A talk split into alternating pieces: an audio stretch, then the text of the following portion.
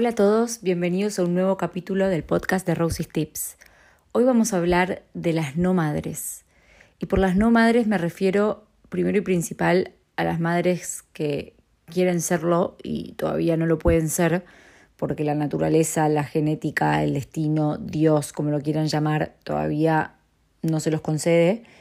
Pero también vamos a hablar de las mujeres que eligen no ser madres, que pudiendo elegir, eligen no serlo y esto me parece interesante por varios motivos. Por un lado, para desmitificar este supuesto instinto materno que se supone sería como inherente a todo el género femenino, que yo no creo que sea así, pero también para demostrar que hay mujeres que eligen no ser madres y que son muy felices con esa elección. Pero bueno, hablemos primero de, de esto, ¿no? De las mujeres que, que sufren porque sí quieren ser madres y no lo consiguen. Hace poco recibí una carta de una de mis lectoras que decía algo así. Hola Rosie, en esta oportunidad te escribo porque estoy atravesando un momento muy particular y pensé que quizás muchas de tus seguidoras también lo hayan transitado alguna vez. Hace casi un año, con mi marido, estamos buscando un bebito que aún no llega. Somos personas de fe, así que elegimos confiar, pero cada vez se nos hace más difícil. Empecé un curso en ciclo natural con Ale Laprida, la mujer del Tucán, y con Ine Machera y están siendo de mucha ayuda. Pero, ¿a qué viene esta intro? A que un día, bastante frustrada, me dije en voz alta, no me sale quedar embarazada. Se me escapó y me sorprendí. Primero porque qué poco humilde, como si eso dependiera 100% de mí. Y después me di cuenta de que estaba padeciendo lo que titulé el síndrome de la buena alumna toma de ácido fólico hace casi un año, medición de área de temperatura basal y seguimiento, control de ciclo y días óptimos para dieta, perdón, para, para mm, gestar dieta equilibrada. Trabajar mucho, pero mucho para no pensar, porque me harté de escuchar eso de que cuando dejara de pensar en eso, entonces si antes laburaba, ahora más. Esta es mi experiencia particular, pero cuando les conté esto a las chicas de ciclo natural se rieron por el término y me dijeron que notaban que muchas chicas de la generación veintipico treinta están en la misma, la búsqueda de la perfección exhaustiva. Cuando ibas al colegio, si eras buena alumna, te premiaban con la bandera o algún reconocimiento. Pero ahora somos adultas y la mayoría de las veces no hay premio, o el premio sobrevivir. ¿Cuánta autoexigencia? Ni hablar del tema de maternidad en sí de chicas nos taladran la cabeza con que nos cuidemos, está muy bien que así sea, pero entonces uno deduce que si no se cuida, enseguida llegan los bebés. Y no siempre es así. Me hubiera gustado que me lo explicaran mejor. En fin, es medio catártico este mail, perdón, pero quería hacerte llegar este topic porque quizás te podía interesar para un podcast o reflexión. Creo que somos varias las que alguna vez transitamos estos caminos y es más fácil cuando no nos sabemos solas. Te mando un fuerte abrazo. Bueno, varias cosas que comentar. Para empezar, me encantó este término del síndrome de la buena alumna, ¿no? Y un poquito lo charlé en el podcast pasado con Daphne Schilling cuando le planteaba qué frustración sentimos a veces las que tenemos este síndrome, ¿no? De decir, pero si estoy haciendo todo bien, estoy rezando antes de irme a dormir, hago meditaciones, eh, soy buena persona, tiro buena energía al universo, ¿por qué no se me da lo que yo quiero, ¿no? En este caso, esta chica me habla del embarazo, cada uno lo puede aplicar a lo que quiere, ¿no? Y como dice esta chica, cuánta soberbia, cuánta como omnipotencia en creer, en creer, perdón, que todo depende de nosotras. Y es que algo así nos hacen creer, ¿no? Tema que también toco en algunos podcasts cuando hablamos de, de las, de las como intenciones. Uno nos dicen, sí, si vos lo crees en tu mente, lo podés crear. Bueno, sí, es verdad que es así, pero hay veces no alcanza con eso. Y no todo depende de nosotras. Al menos yo, yo pienso que es así. Yo, Rosie, como me quieran decir, Sí, con nuestra cabeza podemos crear realidades, sí, con nuestra cabeza podemos hacer un montón, pero hay un porcentaje que nos escapa, o como bien aclaramos en el podcast de las leyes del universo, el universo tiene sus ritmos, entonces vos por ahí lo estás pidiendo hoy y te llega pasado mañana. Entonces, qué difícil es cuando uno está acostumbrada a, entre comillas, ser buena alumna en la vida y hacer todo by the book, como dirían en inglés, ¿no? Siguiendo la letra chica, siguiendo el manual de instrucciones, qué difícil abrirse al hecho de que no todo sea como uno quiere. Así que bueno, eh, yo entendí y empaticé mucho con, con, ese concepto porque si bien a mí el embarazo me vino fácil, en otros aspectos de mi vida sí me pasó el decir, pucha, estoy haciendo todo bien y no se me da. Y bueno, tener que abrirme a los tiempos del mundo que no son siempre los que yo en mi voracidad y en mi ambición y en mi exigencia hubiera querido. Ahora, la buena noticia es que esta chica que me había escrito hace un par de meses, me volvió a escribir ayer Y me pone feliz porque ella me venía compartiendo hace rato que estaba buscando el embarazo y parece que quedó embarazada. Y lo quiero compartir porque lo que ella me dijo fue que rezó la novena a San Fausto y quedó embarazada. Para las que no estuvieron atentas, yo el año pasado conté la historia de amor de mis abuelos y entre otras cosas eh, narré el hecho de que mi abuela como no podía quedar embarazada, le hizo una promesa a San Fausto. Ella tenía un cuadro arriba de su cama de San Fausto que dice que era horrible, que no era para nada estético, no le gustaba para nada, pero le dijo a San Fausto, si vos me, me dejás quedarme embarazada, yo te voy a tener arriba, arriba de mi cama hasta que me muera. Dicho y hecho, mi abuela tuvo 11 hijos sin contar que perdió tres embarazos, con lo cual San Fausto no solo cumplió, sino cumplió con creces. Vale aclarar que mi abuela no solo no queda embarazada, sino que los médicos le habían dicho que no podía tener hijos y que si llegaba a quedar embarazada los iba a perder prontamente. Está bien que la medicina de la época no era tan avanzada como la de hoy, pero el pronóstico estaba lejos de ser alentador y, bueno, insisto, tuvo 11 hijos, 14 embarazos. Entonces, a raíz de que yo conté esta anécdota y resulta que el día de San Fausto es el día de mi cumpleaños, bueno, una suerte de coincidencias o de diosidades, como dicen algunas de ustedes, me escribió una lectora que se llama Luján y me dijo, che, ¿por qué no rezamos una novena, tus lectoras y vos? A San Fausto pidiéndole como bendiciones para todas estas mujeres que quieren ser madres. Y perdón si me estoy poniendo como muy católica, apostólica, romana en este episodio, saquemos si quieren el contenido de, la religión, pero digo, está buena la, anécdota porque la oración tiene como este poder a ver, yo siendo católica creo que le rezo a un Dios o a una Virgen que me escuchan y como madres y padres quieren lo mejor para sus hijos, pero ponele que no sos católica, a lo que voy puede aplicar también porque la, la oración eh, tiene, tiene mucho, mucho en común con lo que es la meditación, el intencionar, el decir en voz alta lo que uno quiere, ¿no? Eh, entonces digo, insisto, esto puede aplicar a cualquiera, la, la cosa es que Hicimos la novena eh, en octubre, un grupo muy grande de lectoras, esta chica entre ellas, y me dice que después de haber hecho la novela, la novena, a las tres semanas después de años de no quedar embarazada, quedó embarazada. ¿Por qué cuento esto? No solo por si vos me estás escuchando y lo querés probar, por ahí vos estás buscando un embarazo que no llega, o tu hermana o una amiga, o por ahí estás embarazada pero querés bendiciones, bueno, digo, rezala San Fausto, te invito a, a, nada, que te sumes a esa devoción. Y también nada, lo quería compartir porque me parece una linda noticia y, qué lindo es creer como en estos milagros, ¿no? Y en estas cosas maravillosas que pasan en la vida y saber que sí, este fue un año de mierda, perdón la expresión, pero no, no se me ocurre otra más atinada. Y sin embargo la vida sigue también de vez en cuando sorprendiéndonos y alegrándonos con noticias como esta. Así que bueno, me alegro muchísimo por esta lectora y, y nada, le deseo el mejor embarazo del mundo.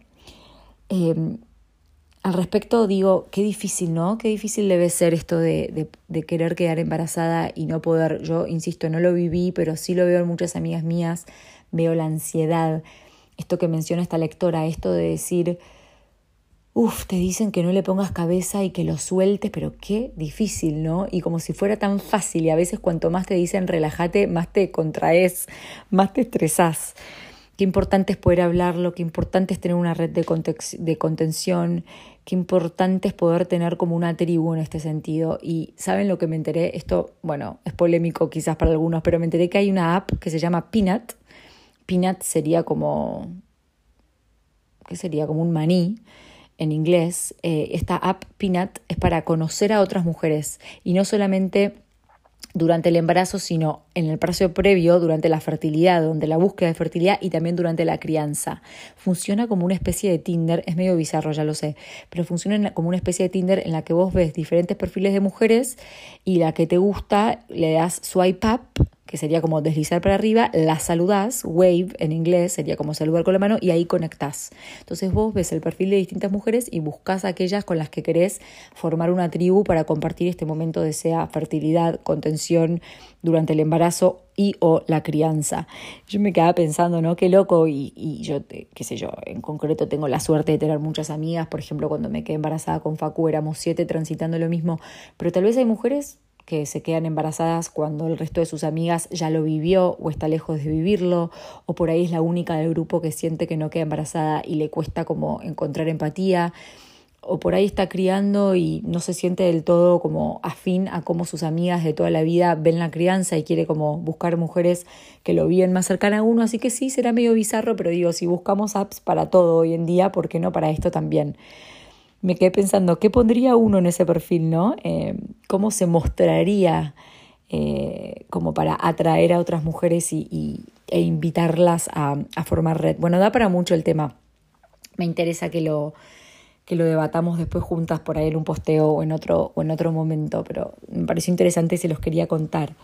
Esto de las redes es muy loco. Eh, hace poco escuché un podcast de Michelle Obama que habla de la maternidad y está bueno el capítulo porque lo graba con su hermano y su madre y la madre en un momento dice cuán complejo lo están haciendo ustedes, ¿no? Están todo el día online hablando, opinando, hay tres trillones de opiniones sobre cómo criar, cómo educar, cuál es el mejor método, lo hacen mucho más confuso, lo hacen mucho más abrumador. Y yo por un lado coincido, es verdad, hay mucha info y esto a veces nos satura, pero creo que como todo en las redes, si uno lo sabe usar como con discreción y midiéndose, tiene el lado copado de decir, bueno, nada, aprendo cosas que quizás no, conecto con mujeres que de otra forma no hubiera, no hubiera conocido, me hacen compañía, me evacúan dudas, puedo como tener especialistas al alcance de la mano. Así que sí, como siempre en las redes con discreción, pero creo que tiene un lado positivo. Y bueno, entrando ahora sí en el tema de las mujeres que quieren ser madres, perdón, que no quieren ser madres y lo eligen motus propio, quiero leer estas palabras de Virginia Gawel, que como siempre es una psicóloga que me canso, o mejor dicho, no me canso de recomendar. Dice Virginia Gawel, ¿usted tiene hijos? No, nunca quise tenerlos. Esto entre comillas, ¿no? ¿Qué piensa quien recibe esta respuesta acerca de quién se la dio? Si quien respondió es un hombre, posiblemente no llame demasiado la atención. Es un hombre y punto, no tiene por qué sentir la imperiosa llamada de las entrañas para parir. Pero, ¿y si quien responde es una mujer? No es raro que socialmente suceda algo de todo esto que quisiera enumerar. Por un lado, que la mujer que enuncia esa respuesta se sienta algo así como en falta, con necesidad de dar alguna explicación de por qué no quiso tener hijos, cual si fuese un contribuyente ante el fisco, dando razones de por qué no pagó sus impuestos se sienta así sospechada de algo, acusada, juzgada, sea eso real desde su interlocutor o no. Por otro lado, no es infrecuente que quien la escucha sienta o bien que está ante una fémina desnaturalizada o una fanática feminista algo desquiciada o tal vez una mujer que no ha reconocido que prefiere a alguien de su mismo sexo. Quién sabe, pero entre comillas algo raro hay en esa mujer que no quiere tener hijos. Mm, otras personas, al recibir esa respuesta, no es raro que piensen o sientan automáticamente algo así como pobre, no pudo realizarse. Si este es el caso, no es raro que le diga entonces algo que suene, que suene a, bueno, pero al menos tenés hijos del espíritu, o bueno, pero tus escritos, tus cuadros, tus alumnos, tus fotos, tu obra, lo que sea, son como tus hijos, como si se estuviera anunciando que esa mujer no madre ha salido al menos favorecida con un premio consuelo en vez de tener el premio principal. Hay un cierto porcentaje de personas que, en cambio, inmediatamente tienen esta etiqueta para pegar en la frente de la susodicha. Esta sí que tiene la vida fácil. No le toca fregar, correr, afligirse, tiene todo el tiempo para mirar al techo y limarse las uñas. Cuando esto es mecánico y meramente prejuicioso, no se considera que la vida de esa mujer puede estar cuajada de otros temas para resolver, otras dificultades, anhelos, prodigios, otras solidaridades por las que correr, amar, afligirse y gozar pues como todo prejuicio es así estrecho, escasísimo para una realidad que le excede por los cuatro costados sin que la persona lo advierta. Claro, el mundo tiene 7 millones, mil perdón, millones de habitantes y hay entre tantos seres todas las circunstancias posibles. Lo que quisiera es dar espacio digno, no sospechable, no necesitado de consuelo alguno, no merecedor de prejuicios a la minuta, a quien siendo simplemente y plenamente mujer, íntegramente persona en muchísimos otros roles, ha elegido no ser mamá. Y quiero decir claramente que eso no es no necesariamente es una represión del instinto, no es debido a un trauma de la infancia, no es autonegación de la plenitud, ni siquiera que no encontró el hombre adecuado para quien tener familia, perdón, con quien tener familia, pobre. Tampoco necesariamente es que esa mujer sea egoísta, centrada en sí misma, mezquina para el amor porque eligió no tener hijos. Hay quienes sí podrían caber en cualquiera de esos casilleros, pero no estoy hablando de ellas. No. Quiero decir clarito que hay otra posibilidad. Que hay mujeres que simplemente no tienen el anhelo, ay, perdón, el anhelo de ser mamá y son psicológicamente sanas, emocionalmente abiertas y afectuosas, solidarias, emprendedoras, participativas en mejorar el mundo, pero que el tener hijos les resulta tan deseable como lo sería entrenarse para ser astronauta de la NASA. Indiferente a su, a su anhelo, no es una posibilidad perdida o negada porque la han desestimado como posibilidad para sí mismas. Dado que esas mujeres no desean ni desearon tener hijos, no requieren de compasión alguna al respecto, ni son dignas de lástima. No guardan frustración ante esta circunstancia simplemente porque la eligieron y la siguen eligiendo. Sí es posible que esa mujer tenga que lidiar en lo cotidiano con todas estas proyecciones que acabo de enumerar, y no siempre es fácil. Necesitamos ver cuándo socialmente colocamos esas etiquetas desde la ignorancia, sin comprender por ende cómo es el mundo interno de esa mujer que toma una opción menos frecuente y sin embargo cada vez más frecuente en nuestra cultura. Es preciso que nos demos cuenta de si algo de esto nos sucede, porque el cambio social solo viene, ya lo sabemos, si cada uno de nosotros es parte personal de su asunción cotidiana. Es preciso comprender que la obra que una mujer sin hijos brinde hacia el mundo no es un premio consuelo, un sustituto de la familia no constituida, una sublimación del instinto materno. Eso que esa mujer realiza no son sus hijos del espíritu. Por favor, considérese esto. Cuando un hombre sin hijos crea obras hacia el mundo, nadie cataloga su quehacer como sustituto, sublimación ni premio consuelo. Es su obra, no sus hijos del espíritu. La obra de una mujer es el mundo es así de simple su obra, lisa y llanamente como lo es la de un hombre. Y estemos atentas, queridas mujeres, porque por formateo cultural, quienes en este caso ejercen esta suerte de inconsciente discriminación que he enumerado, más que los varones, suelen ser otras mujeres. Sí, no se trata en este caso de etiquetas que el género opuesto coloca en la frente de la fémina no madre. Son las otras féminas que puede que a veces la miren como bicho de otra especie. Estemos atentas y aprendamos todas de todas quienes tienen hijos de las que ejercen su derecho a no tenerlos con tanta naturalidad como ejercen el inhalar y exhalar unas 15 veces por minuto, sin siquiera planteárselo y sin que nadie les pregunte por qué lo hacen y estemos atentas las que hemos elegido no tener hijos, así, de modo simple y llano, escuchando nuestro corazón, porque no es difícil en este tiempo en que la sociedad redefine tantas fronteras que alguna no madre, ni nombre hay para esa condición, crea que es más mujer o más evolucionada por no haber cambiado pañales o tenido insomnio tantas noches ante el destino de un hijo, como los millones de madres de todos los tiempos y culturas. Esa sería otra modalidad de discriminación. Pero no, cada una es valiosa en su lugar, con el destino que ha elegido o que le tocó. Todas necesitamos aprender de todas, todos de todos. Porque la pandemia más peligrosa no es el ébola ni la gripe aviar, y hoy hago un paréntesis, porque esto lo escribió Virginia hace muchos años, ni el coronavirus, sino la ignorancia disfrazada con la ropa de la verdad. El antídoto es esa disposición a aprender, y el maestro es el otro, si leo los capítulos de sus libros. Que no nos suceda como decía el querido don Atahualpa Yupanqui, el alma escribe sus libros, pero ninguno los lee. Abre tu pecho. Quiero leerte. Necesito que me leas tal como estoy escrita. Así. Bueno, a mí personalmente este testimonio me, me emociona un montón.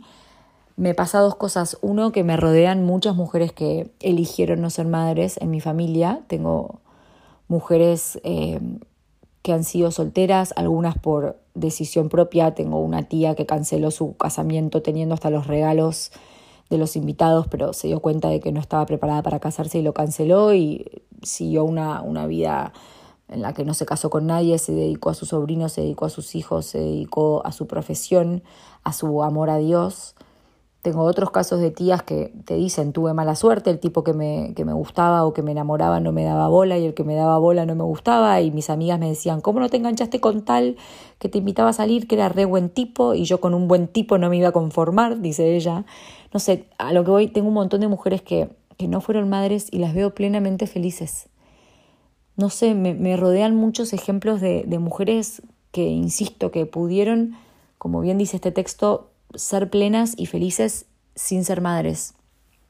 Y veo eso, veo que esto que dice el texto, ¿no? que muchas veces en la sociedad está esta idea de mm, si no pudo ser madre debe ser incompleta, mm, si no puede, si no, si eligió no ser madre, algún mambo tendrá, algún trauma familiar, algún mambo que hace que no consiga marido. Y me, me enojan mucho esos prejuicios, me parece que hacen mucho daño y que son muy peligrosos, sobre todo cuando el que se las cree es uno, ¿no? Porque, cuántas mujeres terminan creyéndose esta mirada que la sociedad les impone y todo el daño que genera esto. Así que me parecía valioso como llamar a la reflexión eh, grupal a través de este podcast para, como dice Virginia, ser un poco más empáticas, cuidar no solo la palabra, sino la mirada que tenemos hacia el otro, ¿no? Revisar nuestro interior, ver qué nos generan todos estos prejuicios, ver cómo podemos deshacerlos, desasnarlos. Y por otro lado, hay una cita que no la recuerdo textual, pero siempre la, la repetí, eh, la dice Victorio Campo, una mujer que ya saben yo admiro mucho, una mujer que no tuvo hijos. Y Victorio Campo siempre dijo algo que a mí me resulta muy piola. Dice, yo voy a querer tener hijos el día que esté en una relación amorosa, comprometida.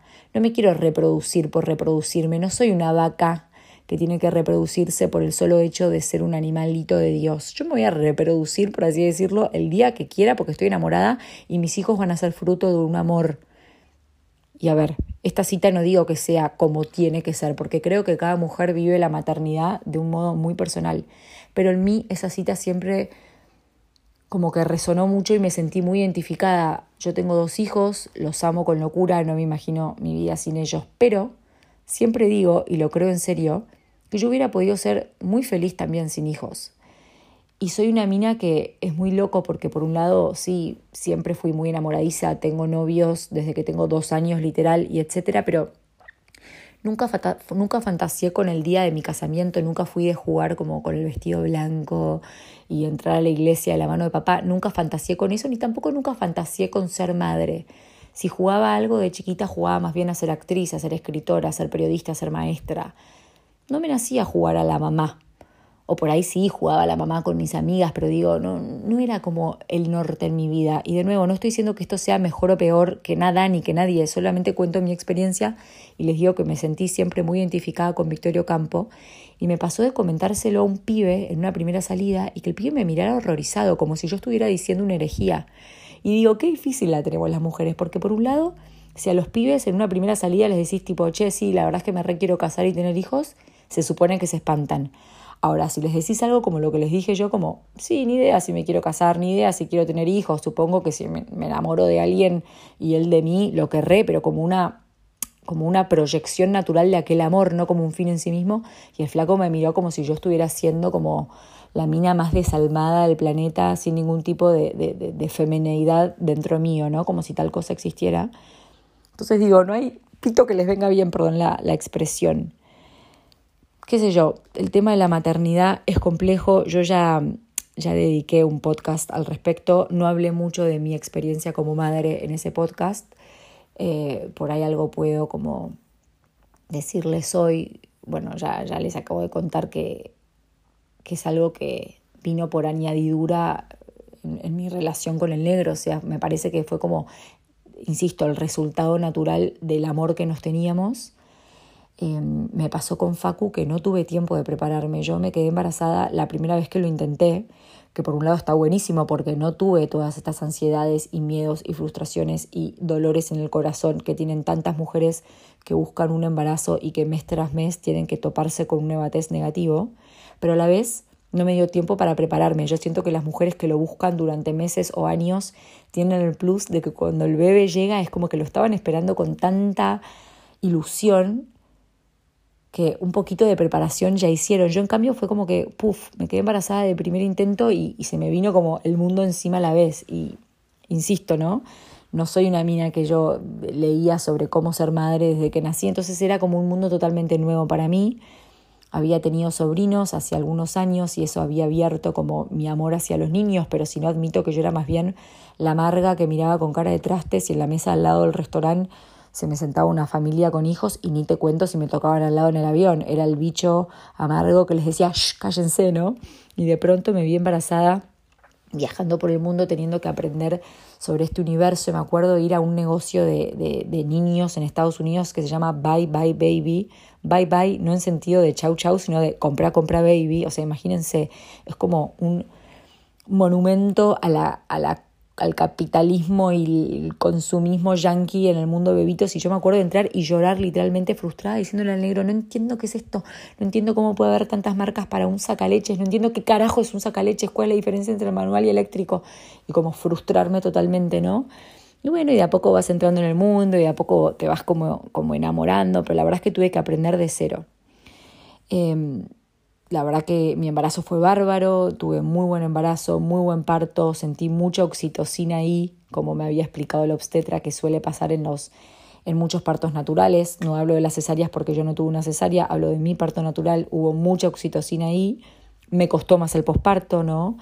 El sentir que, que perdía mi libertad, como una pérdida de libertad muy grande. El tema de la lactancia, que mi vieja siempre me había vendido como lo mejor del mundo, lo más viste, no sé, la experiencia más espectacular y yo de pronto tipo, ay, esto no me resulta tan espectacular. Mi hijo come durante tres horas cada hora y media. Yo sentía que no podía ir ni al baño literal sin que el chico llorara porque quería comer. Me generaba mucha angustia alejarme de él. No, no engordaba lo suficiente a la vez. Tenía todos estos comentarios típicos de, mm, ¿será que tu leche no lo engorda?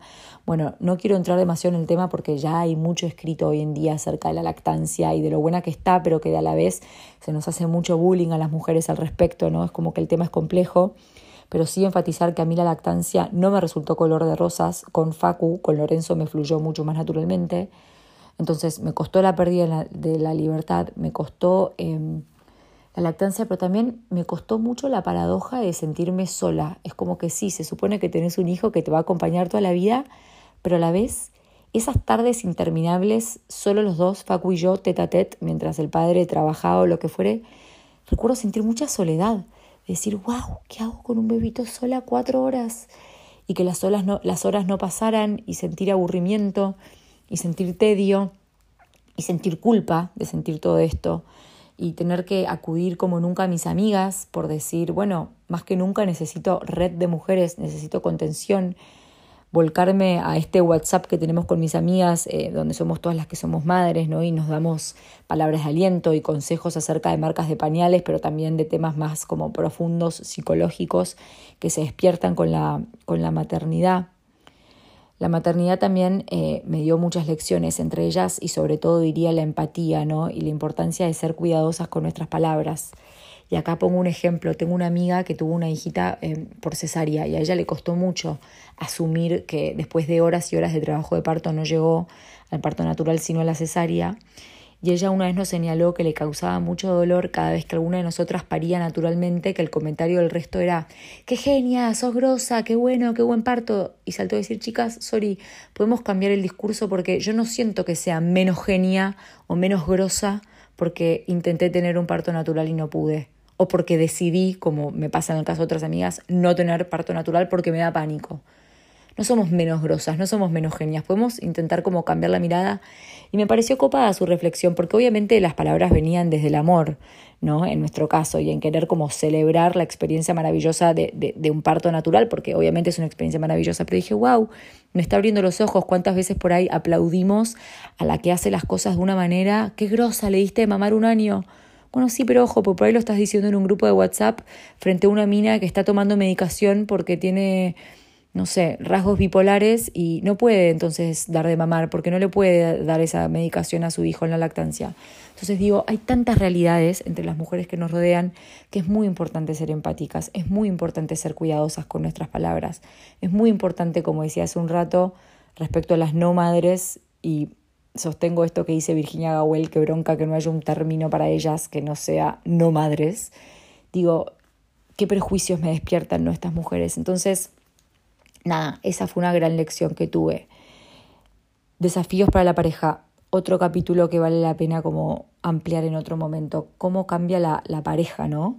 Eh, con la llegada de los hijos. Qué difícil que es. En mi caso, casarme me pareció como no me pareció un gran cambio y eso que yo no había convivido mucho con el negro antes de casarme.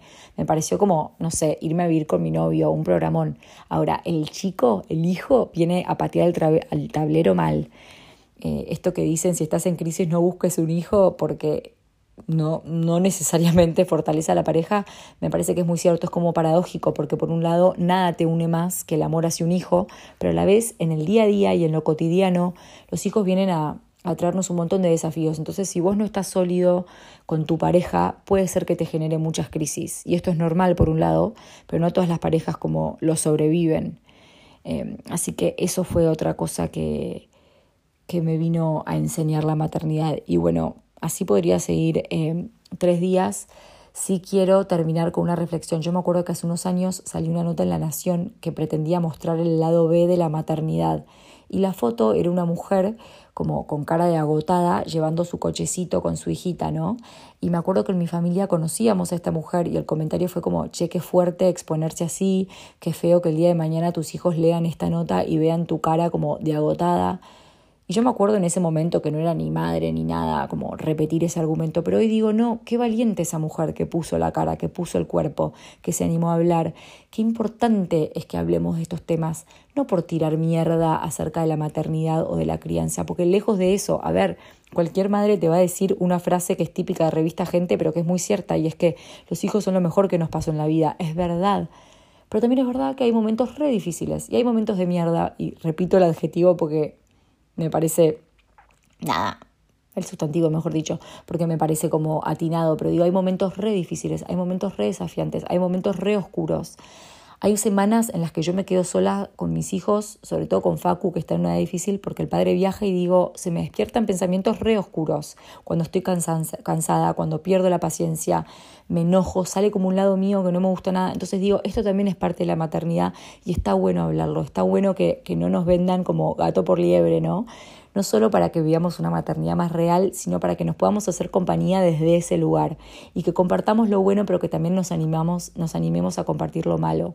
Entonces, insisto, qué valiente esa mujer de la nación que pudo como poner la cara y decir, sí, la amo a mi hija, pero estoy agotada y no doy más. Los primeros años, sobre todo, son muy físicos, son muy de poner el cuerpo, que abrir el carcit, que cerrar el carcit, que bajarlo del cochecito, que subirlo al cochecito, que el pañal, que el no dormir, que la, que la teta, todo es como agotador es agotador. Y ya sé que después dicen que la cosa se pone peor porque hijos chicos, problemas chicos, hijos grandes, problemas grandes. Pero a mí, personalmente, estos años me resultan muy difíciles y mi cuerpo está cansado. Y no sos una bruja si decís todo esto, ¿no? Y no sos una bruja si salís en la nación diciendo la maternidad tiene su lado B. Espero que mis hijos el día de mañana, si escuchan esto, no se ofenden, no se ofendan, aunque si salen al padre, dudo que escuchen mis podcasts y menos que lleguen al minuto 32 con 12 segundos. Pero bueno, si lo llegan a escuchar, sepan que lo digo como con todo el amor del planeta y espero que mi, mi mensaje haya, haya sido claro y que no se me, no se me malinterprete.